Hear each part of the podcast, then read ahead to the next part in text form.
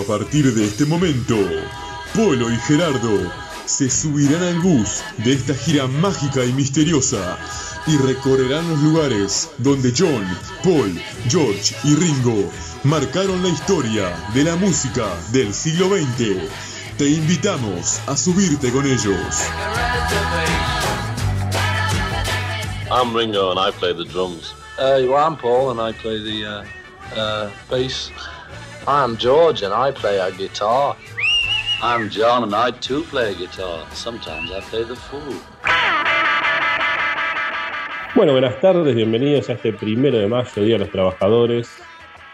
Feliz día para todos los trabajadores. Este, una fuerza bárbara a los, a los que están buscando ser trabajadores y a los que les sobra trabajo también, ¿no?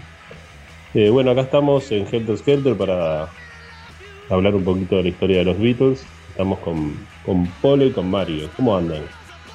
¿Cómo anda, Brañas? Bien. Me Bien. sumo al. Bueno, me alegro. Casina, ¿cómo está usted? ¿Bien? Muy bien, muy bien. Este, me sumo al saludo. Saludo para Gerardo, para Mario, dos trabajadores también, al igual que yo. Para, como decía Gerardo, todos los que tienen trabajo eh, y los que lo están buscando también, que consigan rápido.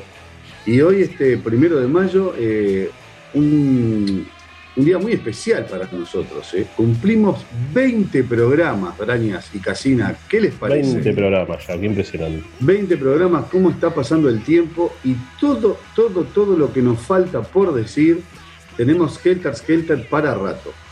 Sí, de eso no Bueno, hay duda. ¿Me permite mandar con- unos, Sí, dele, unos saluditos? dele, dele, dele. Está medio lento Bueno. hoy, Brañas. ¿Qué está cansado? Estoy un poquito cansado, sí. Bueno, tome, Bueno, tome vamos a mandarle saludos a. Gustavo, a Gustavo, a Elena, como siempre, la fiel seguidora, a Charlie, alguien que a las 7 y media de la mañana está muy despierto siempre, a Micaela y Angie, a Manuel, a Patricia Bello y a los dos hijos que nos escuchan todos los sábados, este, Tadeo y Lucio con Tadeo, es impresionante porque es el, el mayor. Y tengo una foto de él con mi hijo que cuando fueron a jugar un partido que eran rivales, nosotros no sabíamos, encontrábamos con Patricia Bello. Este, y bueno, para sacarse la foto, intercambiaron camisetas. Así que un saludo para ellos. Bueno, esto se parece al programa Muy Buenas tardes con ustedes, las abuelas, pero bueno, sigamos. Sí, sí. Yo que- quiero mandar un saludo este, también este, a Ángel Gallero, mi querido amigo, y Alejandro del Pereira Rosell, nuestro queridísimo y común amigo de todos los aquí presentes, Daniel Glucksmann, de alguna manera colaborador con este programa, Nelson. Un agradecimiento a, a Daniel también. ¿eh? Sí, sí, alguna cosita siempre aporta también. Este, un saludo para Nelson también. María Noel del Pereira Rosell, que me pidió este, saludos. Ella escucha con uno de sus hijos también el programa. Para Nachito de Deshaciendo Beatles, que fue cumpleaños el 27 de abril y cumplió ni más ni menos que 59 años. Eh, Qué edad esa, ¿eh? Queda- Nachito, ya queda poco para la jubilación, no se preocupe.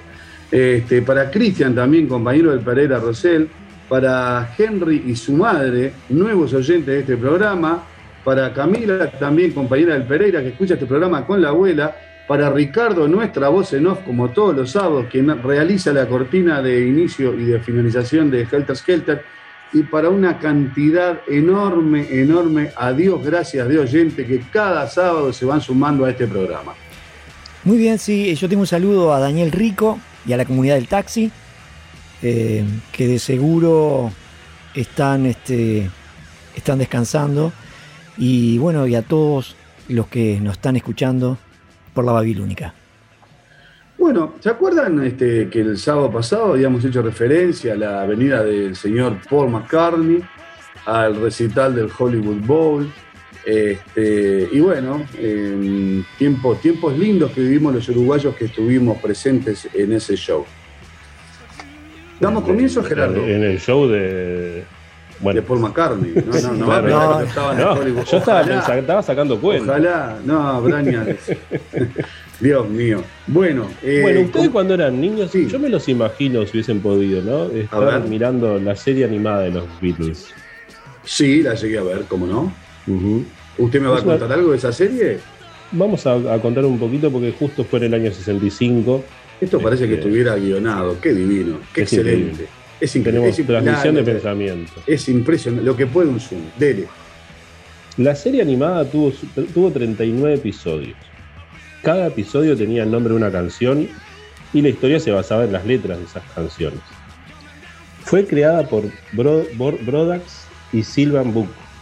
El primer capítulo se emitió un 27 de septiembre de 1965.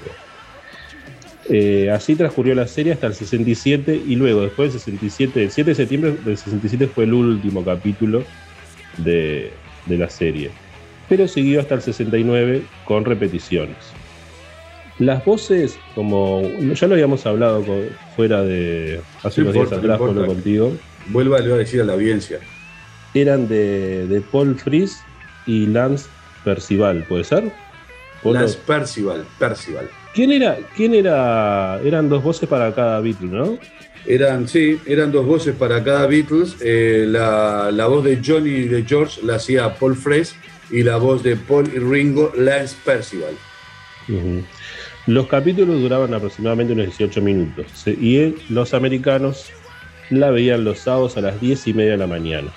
El primer capítulo fue a Hardest Night y el último llevó como nombre White. Es verdad. Sí. Y nosotros con Casina la Sí. mirábamos en un canal. Diga usted el canal porque si hay derechos, el El- responsable es usted. El canal 12, el canal 12. Eh, El canal 12. Yo recuerdo, a ver, yo no la llegué a ver en su momento, ¿no? Por problemas de edad, pero por problemas de nacimiento, mejor dicho. Pero sí recuerdo, Ahora, el único, el único que tiene años acá soy yo, son todos jóvenes. obvio. eh, pero no, lo que recuerdo sí es haberla visto o haber visto algunos capítulos en la década de los 70.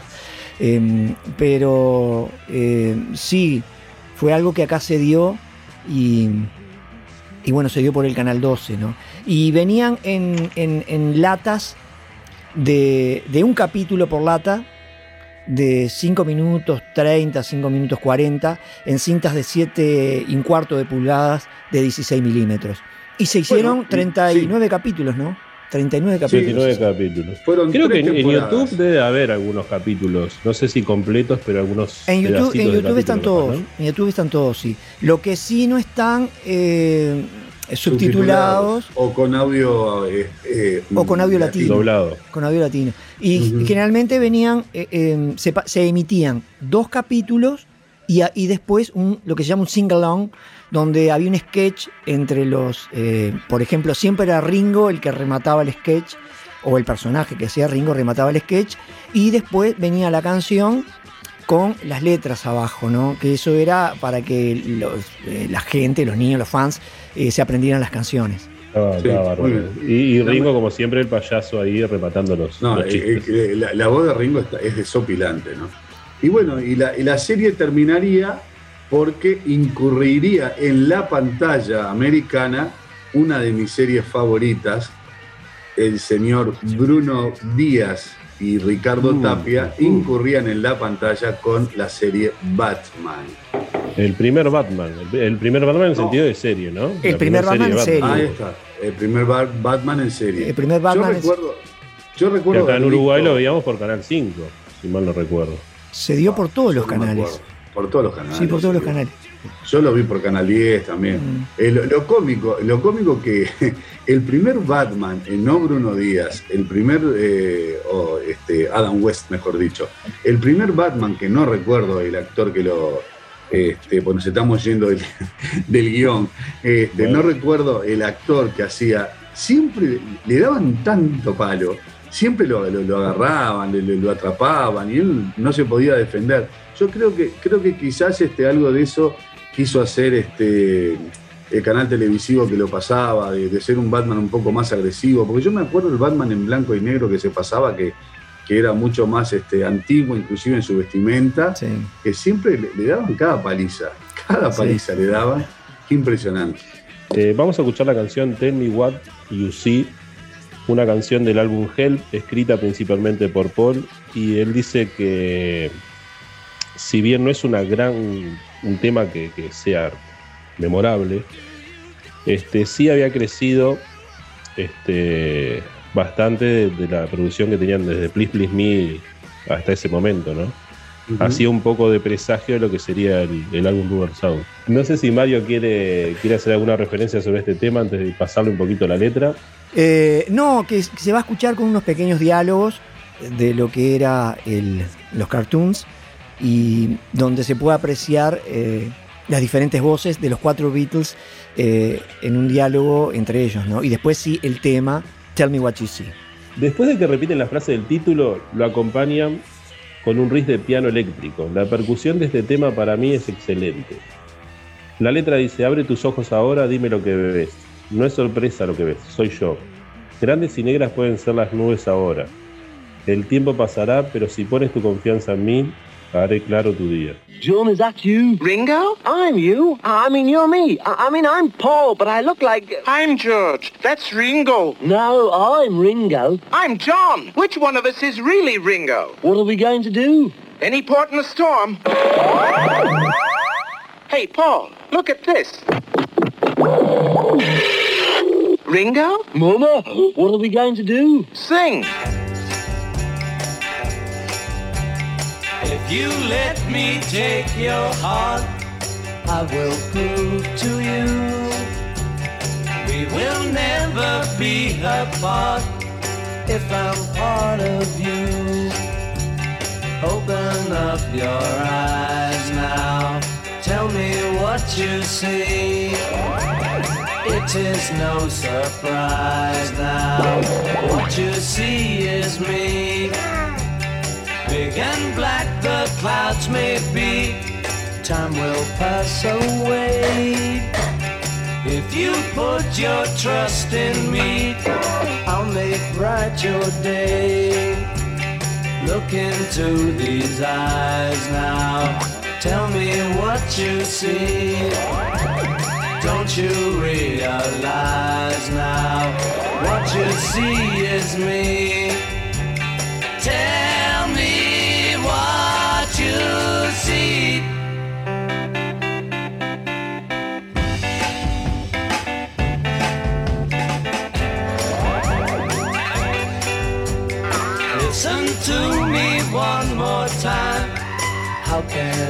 get through? Can't you try to see that I'm trying to get to you? Open up your eyes now. Tell me what you see. It is no surprise now. What you see is me. Tell me what you see.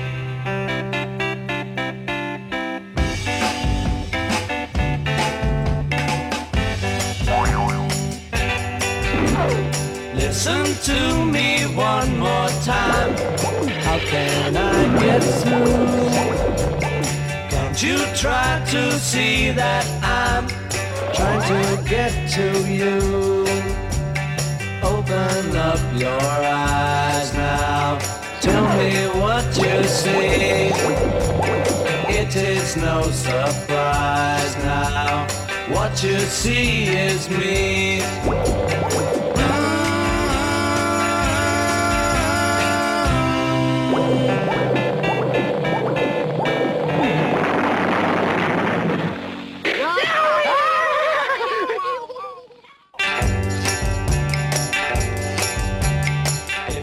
Bueno, eh, quería decir este, antes de continuar que el productor de la serie, Al Brodax, sería luego el que produciría el film de los Beatles, eh, Yellow Submarine.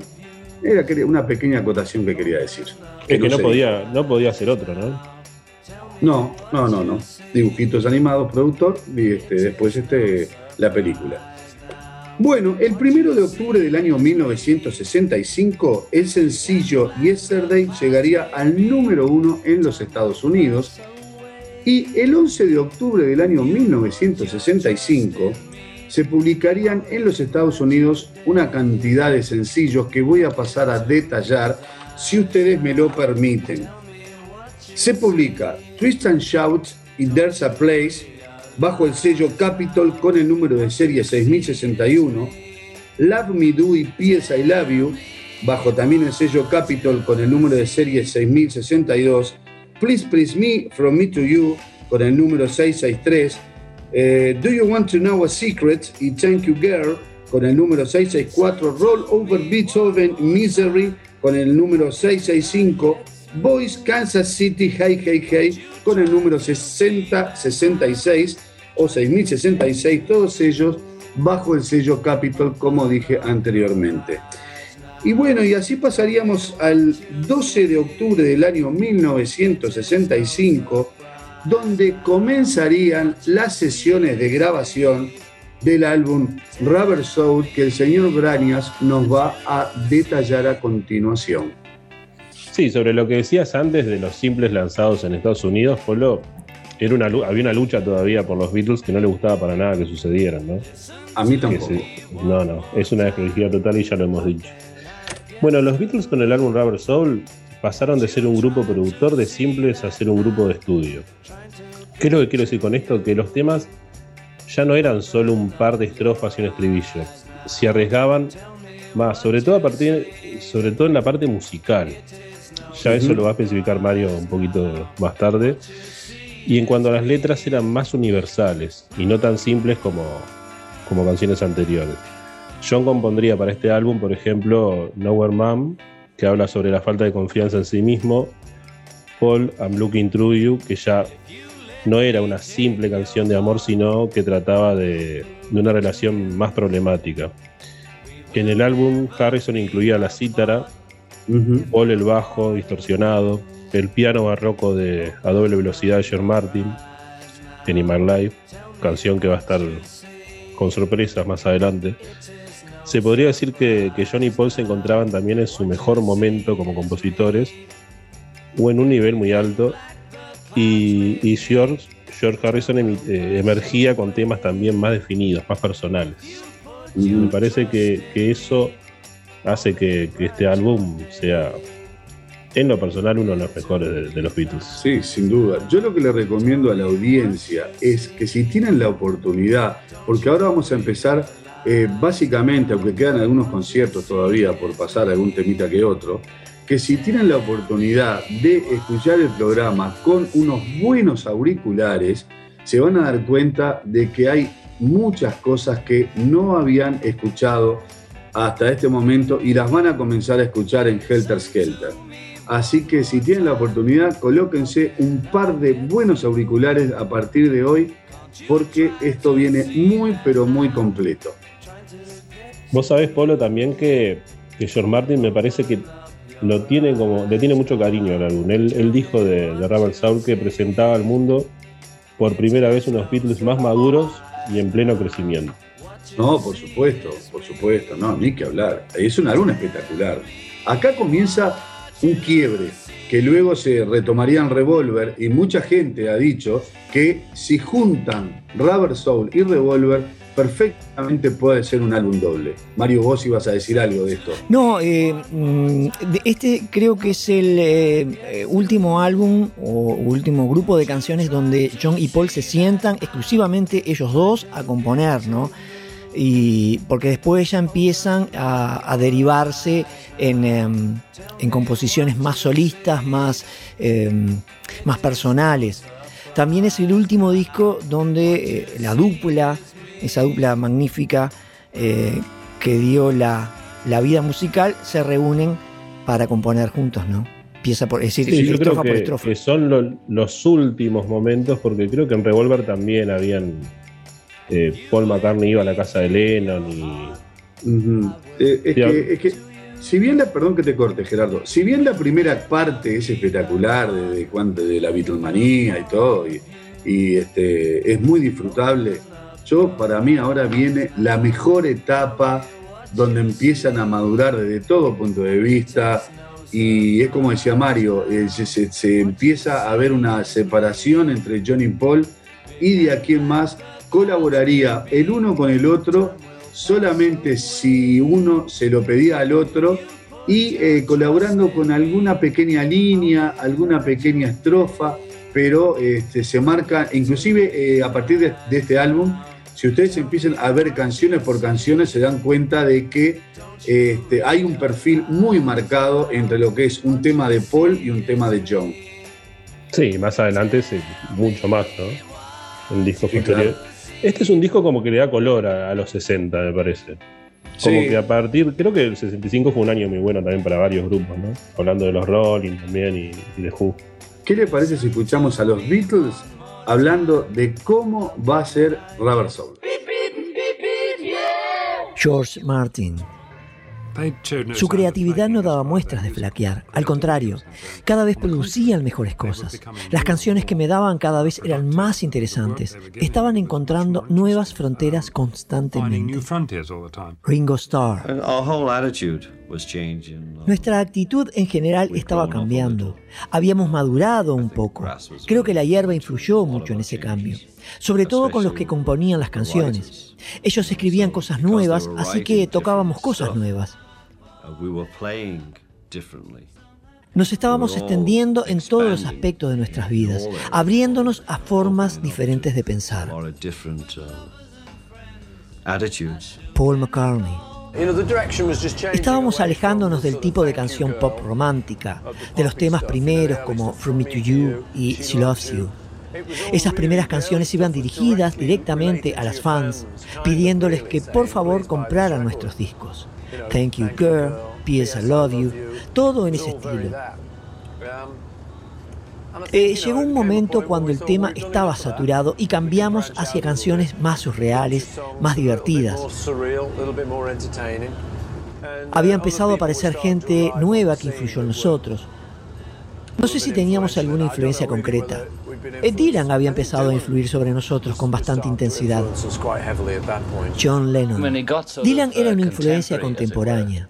Creo que empezó a pasar en la época de Robert Soul.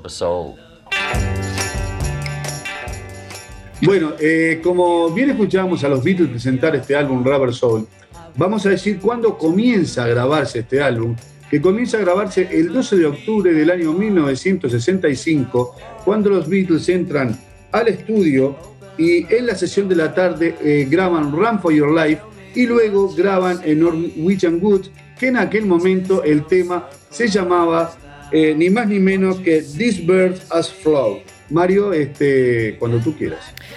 Muy bien. eh, como se dijo, la primera canción grabada para el álbum Robert Soul fue Run for Your Life.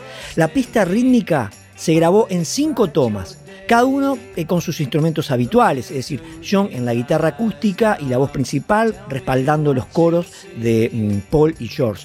Los tres hicieron una toma doble de sus voces en los coros.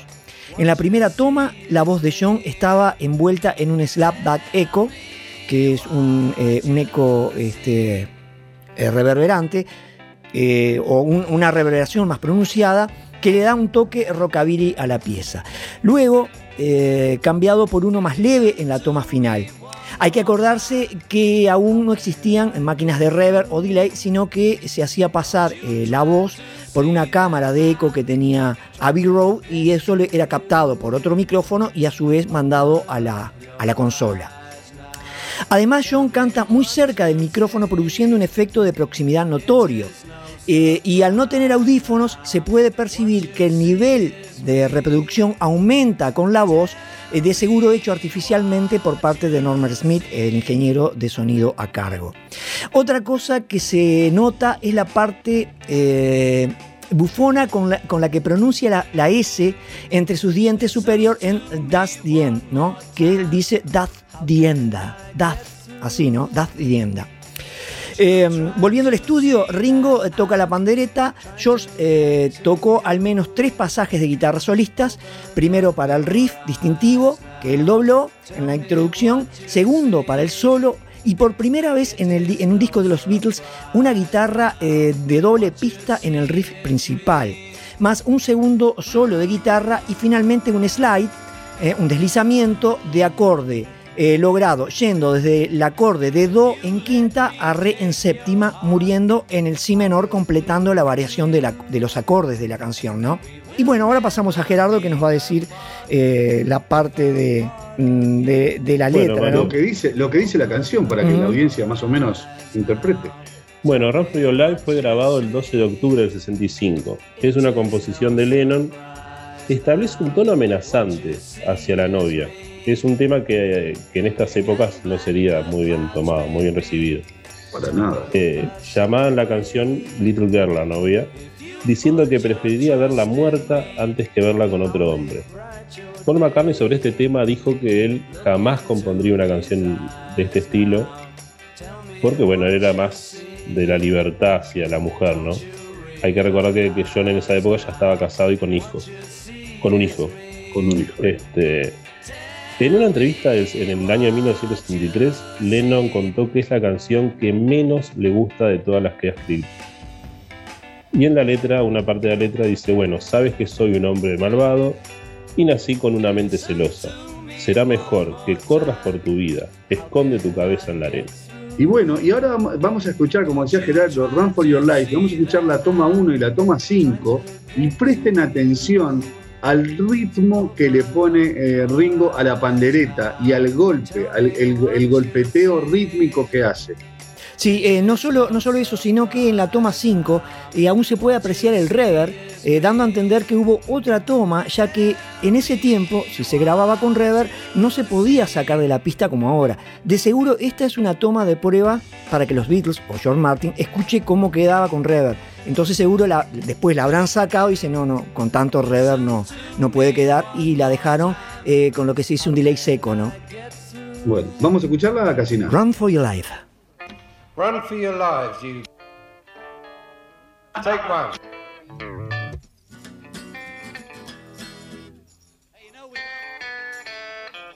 You know, soon as the backing came in, the rhythm went all soft, you know. But I mean, you can you can look after it now because my voice isn't with it. You know, make it heavy. Because by the time we put something else on, there'll be no jumbo Gibson at all. Tell him how it goes, Paul. Okay, boys. Okay, Johnny. Right. Five.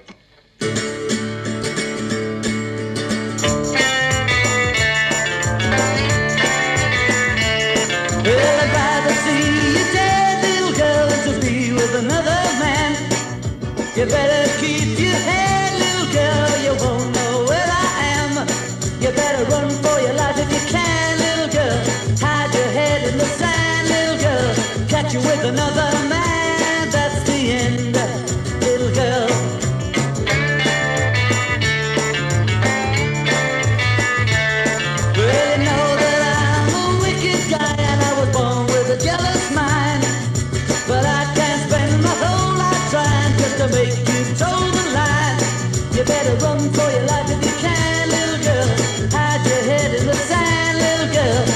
with another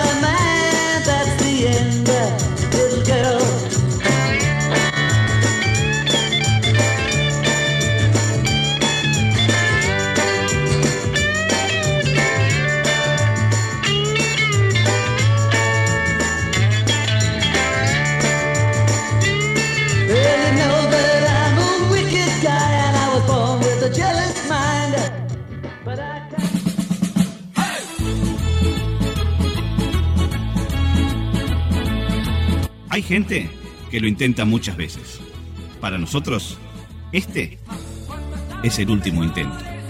Luis Miseli y Jorge Melgarejo te esperan todos los sábados de 20 a 22 horas para compartir lo que tengan a mano. Aquí, en Babilónica Radio. Si no nos vemos, nos escuchamos. El último intento, todos los sábados a las 20 horas de Montevideo y Buenos Aires, a las 19 horas de New York y a la 1 de la madrugada de Madrid, por day. Hola, hola, hola. Mi nombre es Sebastián Viedes y quiero invitarte los sábados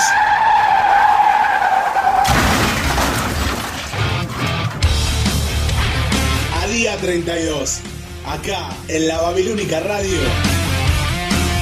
Día 32, los sábados a las 22 horas. Si no nos vemos, roqueamos. Los sábados, 22 horas, Montevideo, Buenos Aires. 21 horas, Nueva York. 3 de la mañana, Madrid. Trasnochamos, trasnochamos.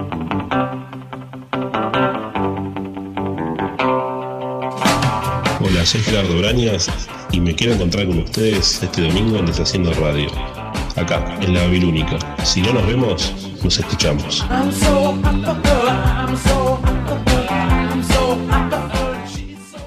Deshaciendo Radio. 20 horas Montevideo, Buenos Aires. 19 horas Asunción y New York. 1 de la mañana Madrid. www.lababilónica.com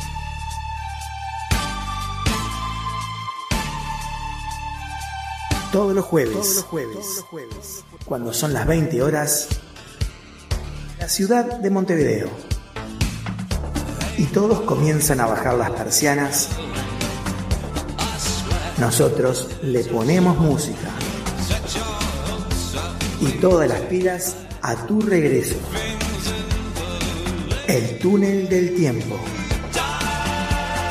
Es el momento del día donde baja el sol y sube el volumen. 20 horas Montevideo, Buenos Aires. 19 horas Nueva York. Una de la madrugada en Madrid.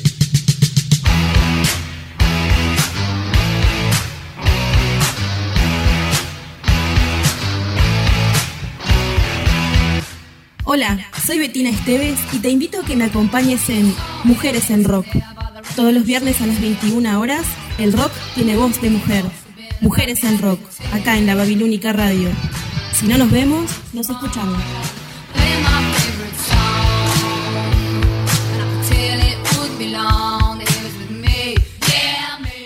Mujeres en Rock, todos los viernes a las 21 horas, Montevideo, Buenos Aires, 20 horas, Nueva York, 2 a.m. Madrid, en lababilónica.com. Si no nos vemos, nos escuchamos.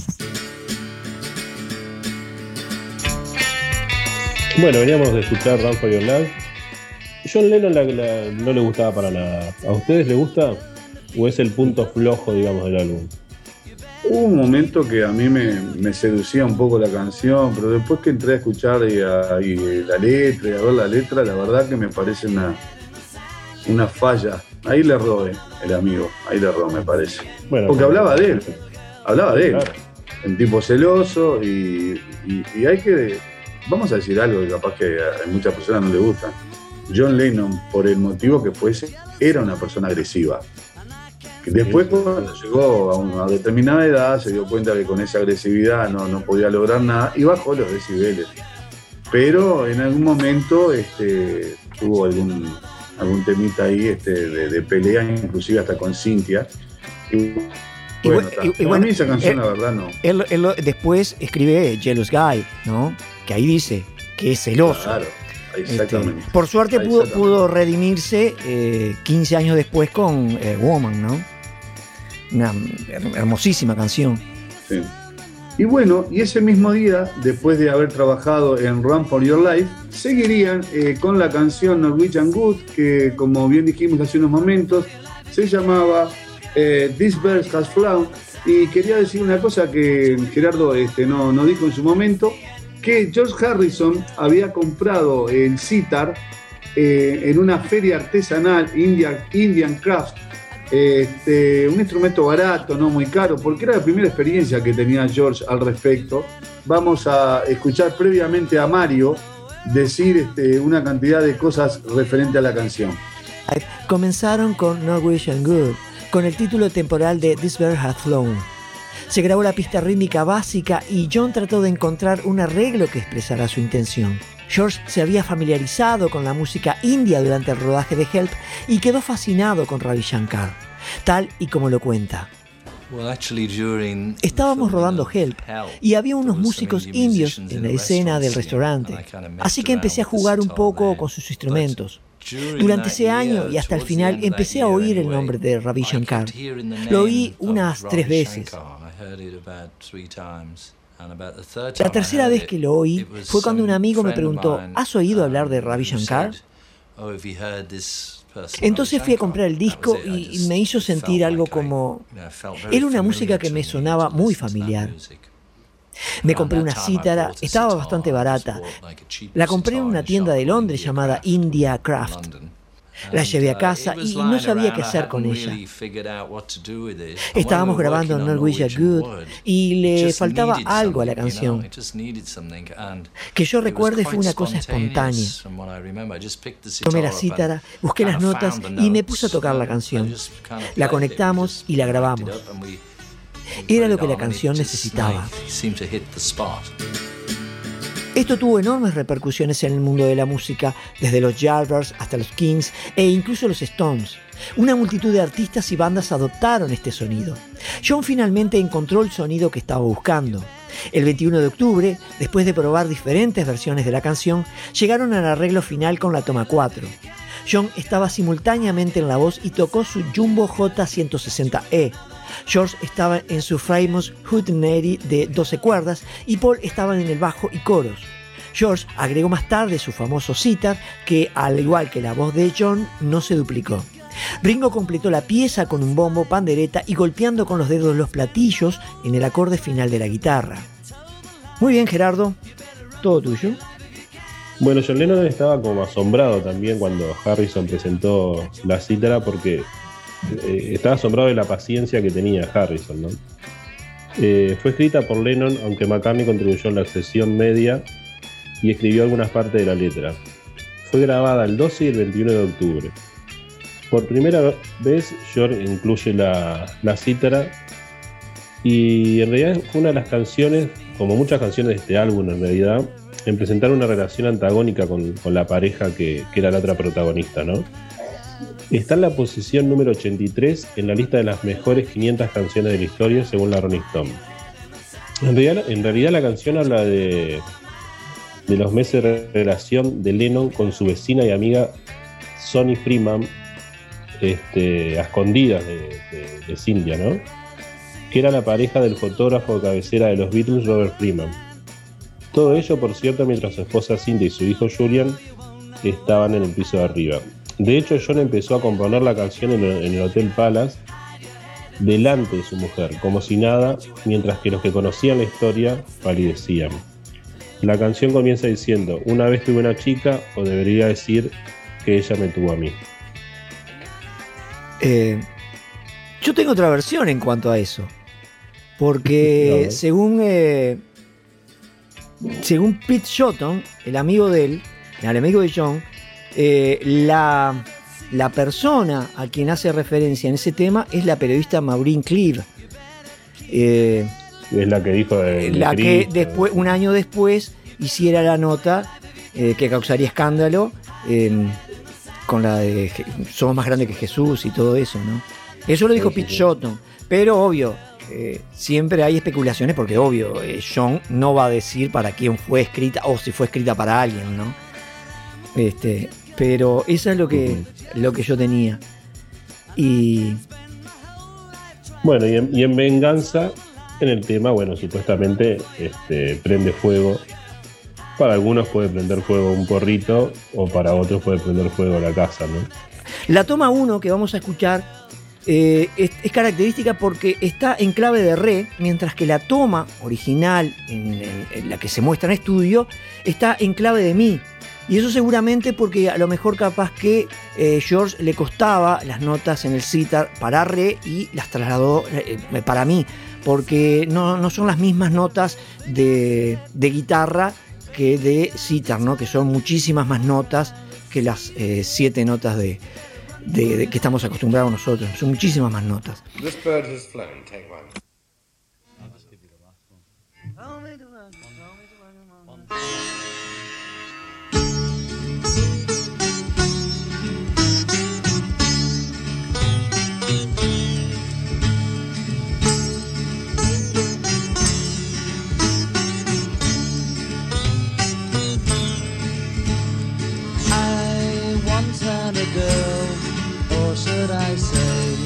She once had me.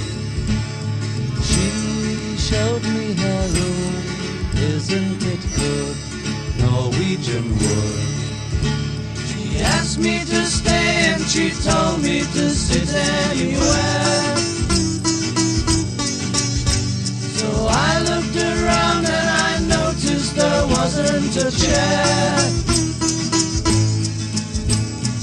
I sat on a rug, drinking her wine, biding my time.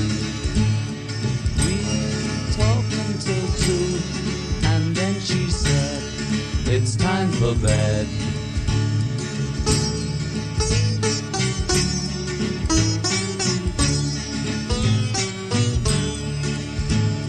told me she worked in the morning and started to laugh. I told her I didn't and crawled up to sleep in the bath.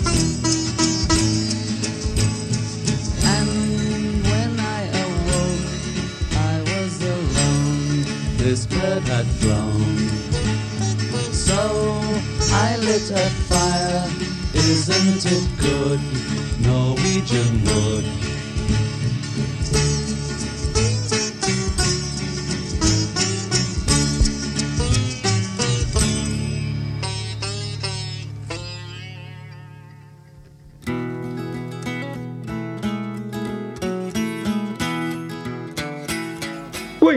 Y el 13 de octubre de 1965 estarían todo el día grabando el tema Drive My Car.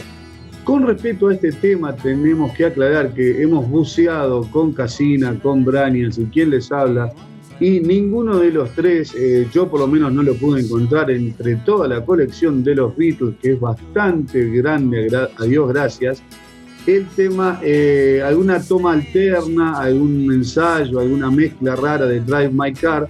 Por eso eh, vamos a pasar la tema de la toma de estudio, la toma que quedó finalizada, la mezcla, pero antes el señor Casina nos va a hablar de Drive My Car. Eh, no, seguramente, como ya explicamos antes, eh, ellos cortaban y pegaban, y cortaban literalmente las cintas. Entonces, eh, lo que se conserva es aquellas canciones que no tuvieron corte o aquellas canciones eh, en las cuales la cinta no fue regrabada, ¿no? Por eso quizás algunas tomas no se conservan y todo eso. Em, George Harrison dijo, si Paul componía una canción, se aprendía todas las partes. Llegaba al estudio y decía, a veces era muy terco, haz esto. Nunca te daba la oportunidad de aportar algo, pero en Drive My Car toqué la frase que realmente se parece mucho a Respect de Otis Redding. Yo toqué la frase con la guitarra y Paul la hizo con el bajo, y así lo grabamos. Después tocamos la parte solista encima, aunque en el Anthology dice que él tocó el bajo. Pero más allá de eso, una cosa es cierta, el efecto de bajo es impactante, dándole un protagonismo totalmente nuevo, sostenida por Ringo en la batería y probablemente John, que no toca la guitarra, en la pandereta lo hace muy eficaz. Los Beatles se acercaron al sonido soul de sus ídolos. George usó su Fender Stratocaster Sonic Blue, Paul eh, sin dudas su Rickenbacker 4001S, Ringo agregó un cencerro y Paul una parte de piano. El solo de guitarra es el tema de algún debate, como dijimos. Eh, presumiblemente George tocó el solo de la guitarra, pero algunos sugieren que fue Paul. En las notas del álbum no lo citan en la guitarra, sino que lo atribuyen al piano. Es probable que haya tocado la introducción junto a George en su estrato y Paul en su Epiphone Casino. Finalmente las partes vocales fueron grabadas eh, por Paul y John cantando en armonías y George eh, entrando con un bip bip. Los Beatles grabaron cuatro tomas de la pista rítmica, la última de las cuales es la única toma completa. Luego añadieron varias pistas sobre la toma 4, la voz principal de Lennon y McCartney y los coros de Harrison. Es gracioso como John y Paul pronuncian en inglés británico auto, car o estrella, star, con esa R estresada, casi impronunciada, nada que ver al inglés americano donde la R, como car o star, eh, en el medio del paladar estaba bien marcada. También John eh, volvió a grabar la frase And maybe I love you y beep beep beep beep yeah para obtener el double track. La mezcla del mono se hizo el 25 de octubre y la mezcla en estéreo el 26 de octubre, el mismo día que los Beatles recibieron la medalla al Imperio Británico de la Reina. Eh, como dato técnico, hay una diferencia notable entre las mezclas mono y estéreo de esta, de esta canción. La mezcla estéreo realza el cencerro de Ringo y tiene más reverberación en las voces. Eh, Gerardo. Bueno, Mario, Paul llegó a la casa de John con la música, pero con una letra bastante mala. Eh, el mismo Paul lo recuerda así, la letra era desastrosa y lo sabía. A menudo ocurre que te bloqueas con una canción y cuando te viene una letra a tu mente después es muy difícil sacártela. Incluso sucede con las canciones que ya habían escrito, que, que usaban las mismas letras para no olvidarse de la melodía, ¿no? Esta es una de las canciones en las que John y yo llegamos más cerca de terminar la sesión de trabajo sin nada. La letra que llevé tenía algo que ver con anillos de oro, cosa que siempre es fatal. La palabra rings no, es fácil de, de rimar con otras cosas, porque solo rima con, con sin cosas. Así que yo sabía que era una mala idea. Entré y dije, la letra es mala, pero la melodía es buena. Cuando Paul estaba diciendo que, que ya no quería seguir con esto, John insistió este, para conseguir, este, tratando de componerla, ¿no? Ahí vemos la fuerza que tenía John sobre Paul para terminar una canción, cosa que habíamos dicho al principio. Eh, Dry Macar es un viejo eufemismo del blues para referirse al sexo. Esta canción se eh, considera una canción de Paul con un 30% de mérito de John. La letra, ¿querés, este, vamos a ver la letra un poquito ahora, Mario? Sí, sí, sí. Exacto, sí, sí, sí, sí, vamos, vamos. Comienza diciendo que la chica quiere ser una estrella e invita al chico a conducir su auto, pero le aclara que tiene claro quién va a conducirlo, pero aún le falta el coche. La versión que vamos a escuchar es del LP Yesterday and Today de 1966. Esta toma mezclada para el mercado estadounidense se nota la separación notoria de las voces por un canal y de los instrumentos por otro, produciéndose marcadas cancelaciones de fase si se oye el mono. Por suerte, esto se corrigió con los remasterizados de 2009. Yo les invito a escuchar este tema, pero no sin antes entre los tres hacer la parte del beep beep, a ver cómo nos sale, ¿les parece? Un, dos, tres. Beep, beep, beep, beep, beep, beep, yeah. Asked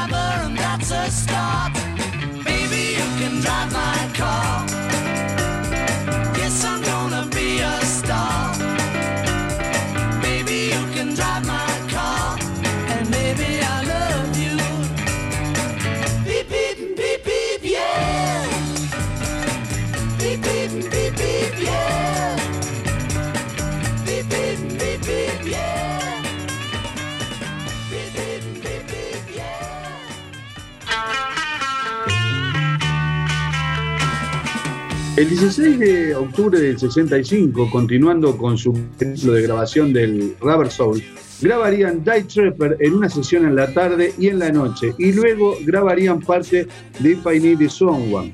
Lo que vamos a escuchar ahora es este, la toma 2 y la toma 3, y presten atención a, eh, a los Beatles afinando y el conteo de John 1, 2, 3, 4. Bien, en la parte técnica se podría eh, decir que eh, la mayor parte del 16 de octubre se dedicó a trabajar en Day Tripper. En un movimiento inusual, Cynthia junto a las dos medias hermanas de John, Julia y Jackie, eh, pudieron asistir a la sesión de grabación. Después de ensayar, los Beatles terminaron la pista rítmica en tres tomas, con John en la guitarra rítmica, Paul en el bajo, George en la guitarra solista usando un pedal de volumen en el puente y Ringo en la batería. Después de un descanso, John y Paul compartieron voces principales y de acompañamiento. La sobregrabación final fue complicada. John y Paul hicieron un doble seguimiento de sus voces y George proporcionó una tercera línea armónica en los coros del puente instrumental mientras realizaba un doble seguimiento de su guitarra principal y también realizaba un solo de guitarra en el mismo puente. Además, Ringo tocó la pandereta. Eh, como dato curioso, la radio alemana se mostró reacia a transmitir el tema porque Tripper es una palabra lunfarda para gonorrea en el idioma germano. Bien, y ahora vamos a Gerardo que nos va a hablar un poco sobre la, la letra. Bueno, qué canción esta, ¿eh? La verdad que es, es un riff eh, que uno cuando está aprendiendo a tocar guitarra y eso, cuando, cuando logra tocarlo, se siente Harrison. Fue compuesta por John y Paul en conjunto. El riff de George, lo que estábamos hablando, de este tema es uno de los más famosos del rock. Fue grabada el 16 de octubre del 65 y publicada junto a Weekend Work It Out el 3 de diciembre del 65. La letra fue una referencia a los hippies de fin de semana. Yo recuerdo algo, capaz que ustedes se acuerdan de que Paul iba a unos campamentos, no sé si eran del tío de, de Paul, con John, y creo que recordaron esos momentos para, para componer la canción. ¿Recuerdan algo de eso o, o yo me estoy No, mezclando? eh, Paul iba a, iba a campamento con su hermano, campamento de verano, por eso inclusive las primeras actuaciones de los Quarrymen él no estuvo presente. Claro. Eh, la formación, pero no, no, no recuerdo que hubiese ido a un campamento con John. John en un campamento, mm, Mm, no sé. difícil. Eh, John dijo en una entrevista en el 69 que esa canción fue escrita bajo presión eh, en la gira en Estados Unidos, ¿no? Y que después la, la- la grabaron. Y dijo que eh, es solo em, que la introducción y todo la hizo él, ¿no? Y que dice, es, es solo una canción de rock and roll, dice. em, y que no era una canción con ningún mensaje serio, era una canción que hablaba sobre drogas directamente. Este, Pero sí, Paul después aportó lo suyo, ¿no? Con, con Incluso de- Paul dice que era una, una canción este, irónica sobre la gente que pensaba que era hippie en esos momentos, pero volvían los días de semana y bueno, iban a la comodidad de su hogar. En 1980, mirá lo que dice Lennon. A ver. Coincidió por mi- por una época de que no coincidían tanto, coincidió con, con- con lo que dijo Paul. Tuve una. Buah. Coincidió con lo que dijo Paul. Que era una ¿Qué canción tuvo? dedicada a, a los hippies de los fines de semana. Ah, mira. La letra dice, tuve una razón para tomar el camino fácil. Ella era una excursionista solo de ida. Me tomó mucho tiempo para darme cuenta. Intenté complacerla, pero ella jugó solo una noche. Ella ahora era una viajera. La versión que vamos a escuchar de Die Tripper es la toma 2, donde es la toma sin las voces, con un abrupto final en, la los primeros minutos, y la toma 3, mal marcada como toma 2 por Norman Smith, con las voces incluidas, aún sin pulir, donde no tiene fade out. Die Tripper. Two.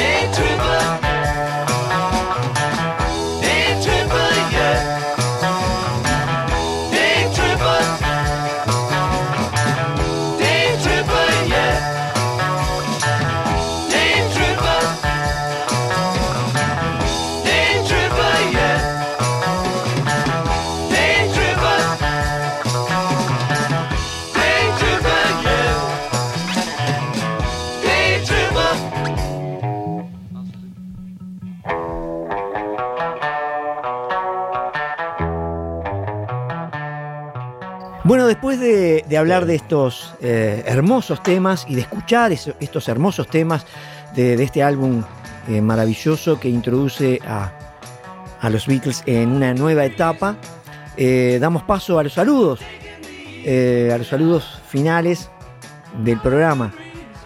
Como siempre, a todos los que estuvieron escuchando y, y bueno, y nos, nos volvemos a encontrar el próximo sábado a las 19 horas y Gerardo, Bueno, lo dejamos.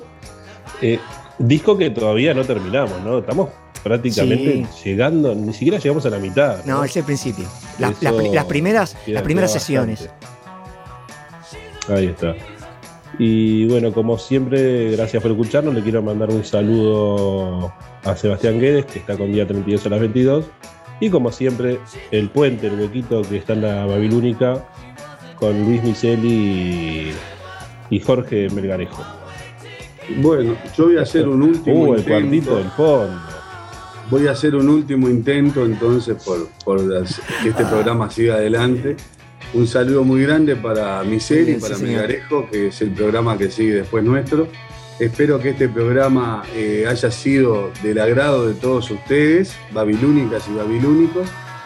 Nos encontramos el sábado que viene, eh, siguiendo, continuando con la grabación de los Beatles del Rubber Soul, un álbum bisagra, si los hay en la carrera de todo grupo. Y me despido diciéndoles que por favor se cuiden, usen el barbijo, vacúnense Y este, nos vemos el sábado que viene. Pariente, muy buen fin de semana. Un abrazo grande para todos los trabajadores y feliz día. Muy bien, nos vemos el próximo sábado aquí en las ondas de la Babilónica. Si no nos vemos, nos escuchamos.